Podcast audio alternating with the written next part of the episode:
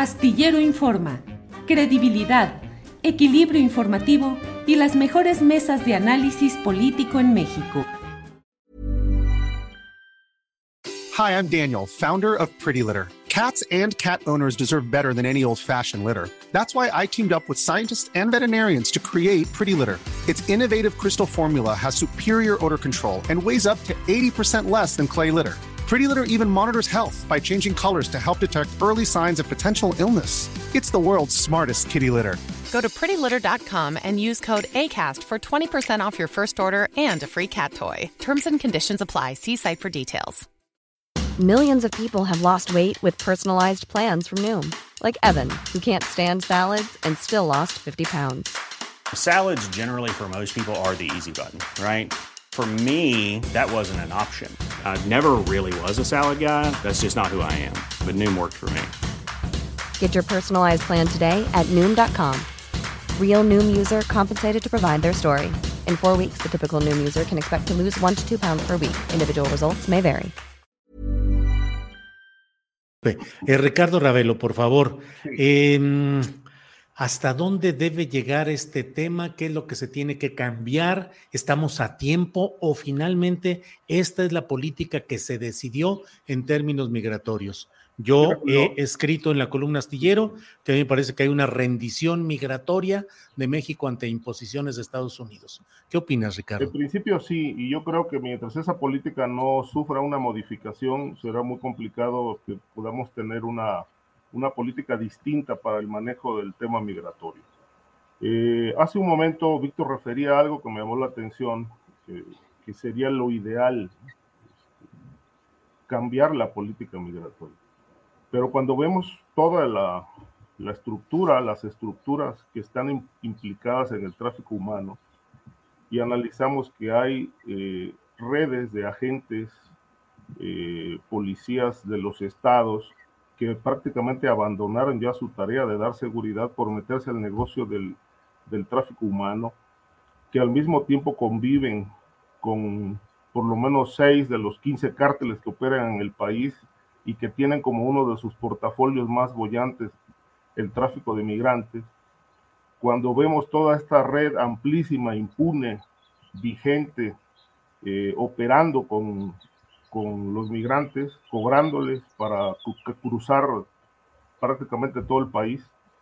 Pues bueno, la primera pregunta que se impone por sí sola es, con toda esta estructura contaminada, ¿se puede cambiar la política migratoria? ¿Qué no se impone acaso llevar a cabo una limpia interna? Eh, desactivar estas redes de corrupción. Es decir, a mí también me pareció muy, muy ligero el comentario del presidente respecto del tema del incendio. El incendio, en efecto, fue propiciado por los migrantes, pero hay razones. Es decir, fue una protesta porque estaban siendo, recibiendo malos tratos, había extorsión, como bien dice Guadalupe, y también eh, no tenían de comer, estaban desesperados. Y como no, los, no les hacían caso, pues ellos, ellos, a ellos se les ocurrió iniciar una protesta de esta manera que pues terminó con, con esta tragedia. Pero creo que va más allá de, del tema de Estados Unidos, es decir, ¿qué va a hacer México en ese sentido? Con este Instituto Nacional de Migración, ¿es posible tener un cambio de política migratoria? Yo creo que no, porque ahí está la delincuencia organizada, está en las policías y está en el Instituto Nacional de Migración. Es decir, todo esto constituye un cártel totalmente estructurado, con intereses eh, criminales muy, muy, muy bien establecidos, que está protegida por gobernadores, secretarios de gobierno y altos mandos de seguridad pública. Como lo dije hace un momento, es un negocio de militares, marinos y políticos. Con esto vamos a cambiar la política migratoria. Yo creo que mientras este, este cártel oficial no se desestructure, pues difícilmente podemos ver un cambio de política migratoria. Bien, Ricardo, gracias. Eh, Víctor, eh, digo, ya habló ahorita hace un ratito Guadalupe. Víctor, em, ¿te parece que hay un cártel gubernamental en México de migrantes, o sea, un cártel especializado con diferentes ramificaciones para explotar el negocio de los migrantes?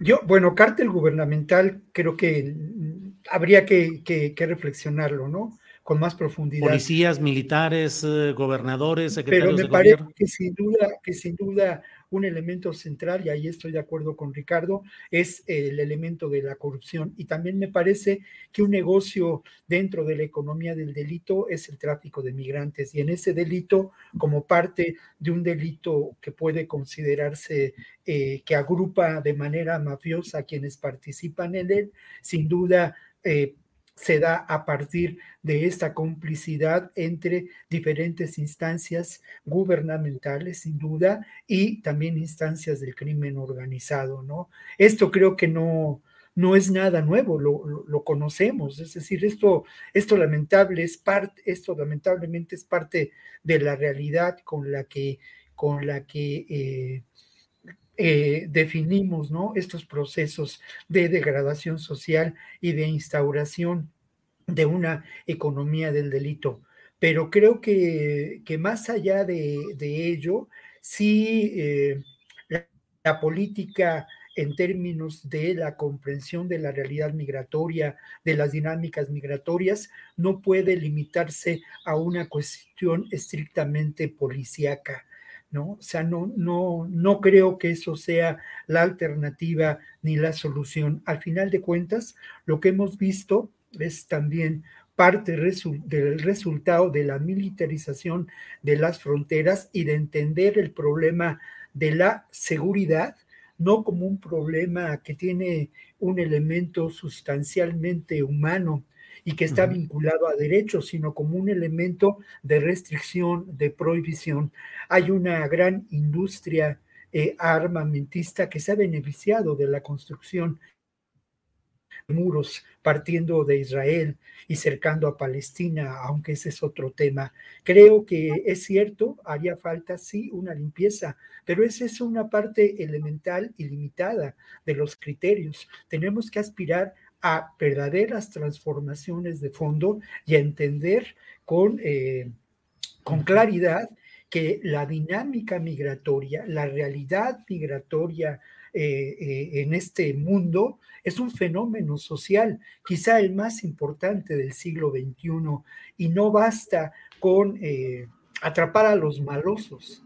Se tiene que entender de otra manera, aunque sin duda eso es una parte sustancial para sí. abatir esta realidad y para uh, eh, eh. Hey, I'm Ryan Reynolds. Recently, I asked Mint Mobile's legal team if big wireless companies are allowed to raise prices due to inflation. They said yes. And then when I asked if raising prices technically violates those onerous two-year contracts, they said, "What the f*** are you talking about? You insane Hollywood ass." So to recap, we're cutting the price of Mint Unlimited from $30 a month to just $15 a month. Give it a try at mintmobile.com slash switch. $45 up front for three months plus taxes and fees. Promo for new customers for limited time. Unlimited more than 40 gigabytes per month. Slows. Full terms at mintmobile.com.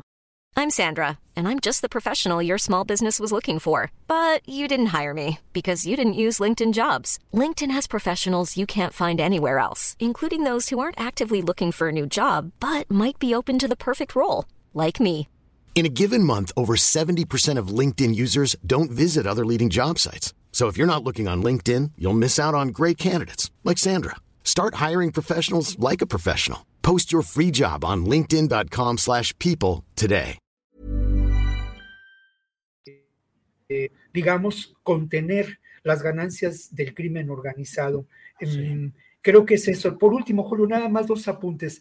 No hay que, y volviendo un poco a este tema tan eh, grave de, de, de, soltar a, las, a la policía y erradicar, y todo esto que siempre arroja violencia. Bueno, precisamente uh -huh. uno de los elementos, y también son víctimas estas personas sí. que murieron de limpieza social en Ciudad Juárez. ¿eh? Esto también uh -huh. hay que mencionarlo y que tiene que ver mucho con estos criterios donde simplemente se establece como realidad la limpieza. Y luego el otro, el apunte importante que yo quiero señalar como reportero, que yo he podido entrar eh, hace algunos años que no, que no se permite el acceso, pero hace cinco o siete años yo pude estar en algunas de las estaciones migratorias, en la de Tapachula, en la de Ixtapalapa, eh, en la de Janos, que está ahí cerca en Ciudad Juárez. Y bueno, ¿qué, ¿qué son? Son cárceles, o sea, no hay más, son cárceles. y obviamente las condiciones, ya lo hay un par de eh, un par de recomendaciones de la Comisión Nacional de Derechos Humanos, donde es las condiciones en que se encuentran estas personas eh, privadas de su libertad son absolutamente precarias. Y esto da como resultado, entre otros elementos, esta Bien, Víctor. Eh, Guadalupe, hasta ahora lo que se está informando. Habrá una conferencia de prensa más tarde con la secretaria eh, Rosa Isela Rodríguez de Protección y Seguridad Ciudadana, pero hasta ahora se ha centrado en eh, ciertos personajes de migración, eh, policías federales, policías estatales y un migrante. Y muchos nos preguntamos, la cadena de mando, ¿qué es lo que hay con este delegado vicealmirante de... Eh, que es el responsable del INM en Ciudad Juárez, el propio Garduño, el historial de Garduño y preguntarnos hasta dónde debe llevar la responsabilidad política, jurídica e histórica de lo que está pasando en Ciudad Juárez como un botón de muestra. Guadalupe. En Ciudad Juárez como un botón de muestra. Ya hemos hablado de otros casos, hemos cuestionado la cadena de mando, hemos cuestionado el papel de la Fiscalía General de la República. Y no solamente estamos hablando de, un caso aislado, estamos hablando de la Procuración de Justicia en el país, donde igual todos se echan entre unos y otros la bolita. Uno quiere decir, no, pues es que no se puede hacer nada porque el sistema judicial está podrido. Pero ¿qué pasa con las investigaciones judiciales? El tema de Ayotzinapa es muy, muy, muy desafortunado, ¿no? Porque, pues todo, ¿no? Realmente esta falta de comunicación entre, de, entre el, grupo de expertos independientes que se hizo caso de investigar este, este, estos casos, este, que encontró una participación directa de las Fuerzas Armadas y, bueno, de todas las fuerzas del orden en realidad en los diferentes niveles, en este caso, se documentó bastante bien y, y cuál fue el resultado. El resultado fue que Secretaría de Gobernación dijo otra cosa este, esta comisión de expertos independientes que investigó el caso de Ayotzinapa y de repente tenemos este, el arresto de unos policías, como si eso fuera a hacer justicia, como si las familias después de estos arrestos de estas personas que quizás materialmente participaron, o fueron algunos, algunos, porque ya sabemos todo lo que pasó en el caso de Ayotzinapa.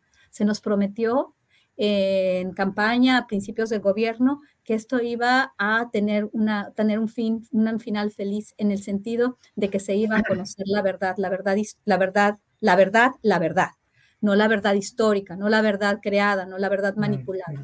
¿Qué está pasando en otros casos, como en el caso de Nuevo Laredo? Exactamente lo mismo. ¿Dónde está la cadena de mando? ¿Quién se va a hacer responsable de las actividades, de la falta de protocolos, de las instalaciones este, con, tantas, con tantos problemas, de la sobrepoblación en los centros de detención, de las malas condiciones? ¿Quién se va a hacer cargo? Porque es fácil decir, decir un migrante eh, quien es un migrante porque él puso fuego, este, estos, estos custodios, estos policías, y, y, a poco los policías pueden operar solamente así.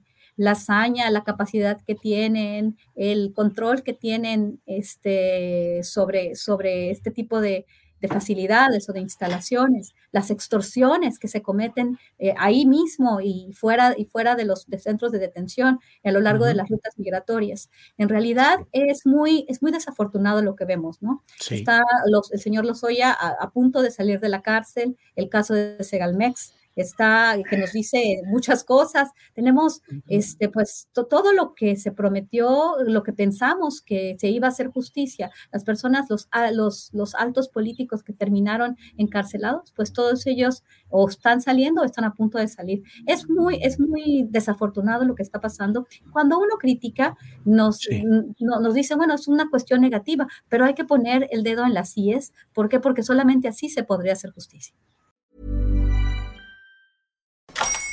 Hola, buenos días, mi pana. Buenos días, bienvenido a Sherwin Williams. ¡Ey! ¿Qué onda, compadre?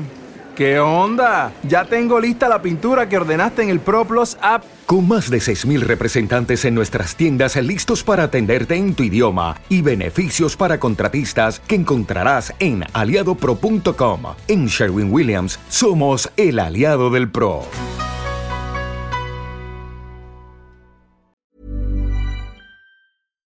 Para que te enteres del próximo noticiero, suscríbete y dale follow en Apple, Spotify, Amazon Music, Google o donde sea que escuches podcast.